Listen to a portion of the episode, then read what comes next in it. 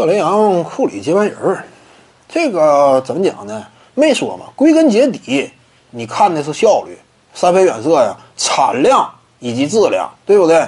还有数量。你这玩意儿就是特雷杨目前的远射命中率呢，没到那么恐怖的级别，也是百分之三十七左右吧，三十六、三十七。那这个层次的话，跟利拉德基本上同一水平线。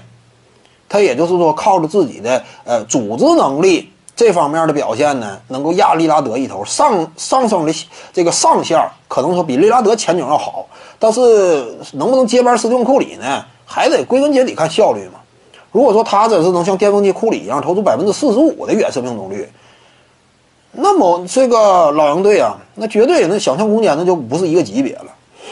但问题是我估计很难做到。特雷杨呢，我看他啊，目前。因为他属于什么？进入联盟之前，其实就是一个成熟射手，就是一般来讲都是什么？就是你的投射实力和水平，在 NBA 级别的这个防守呃环境之下，你是什么层次？尤其这种成熟射手，你在大学时期就以投射为主，以投射见长的，来到 NBA 之后啊，你不见得说出现特别大的进步。一般来讲都是斯通库里进入 NBA 之后，一开始阶段。你不要感觉斯通库里好像说起点特别低，没有那么低，第七顺位，而且进入到勇士之后第一年新秀赛季，场均差不多砍下十八分吧，这还低呀，十六分还十八分，不算低呀。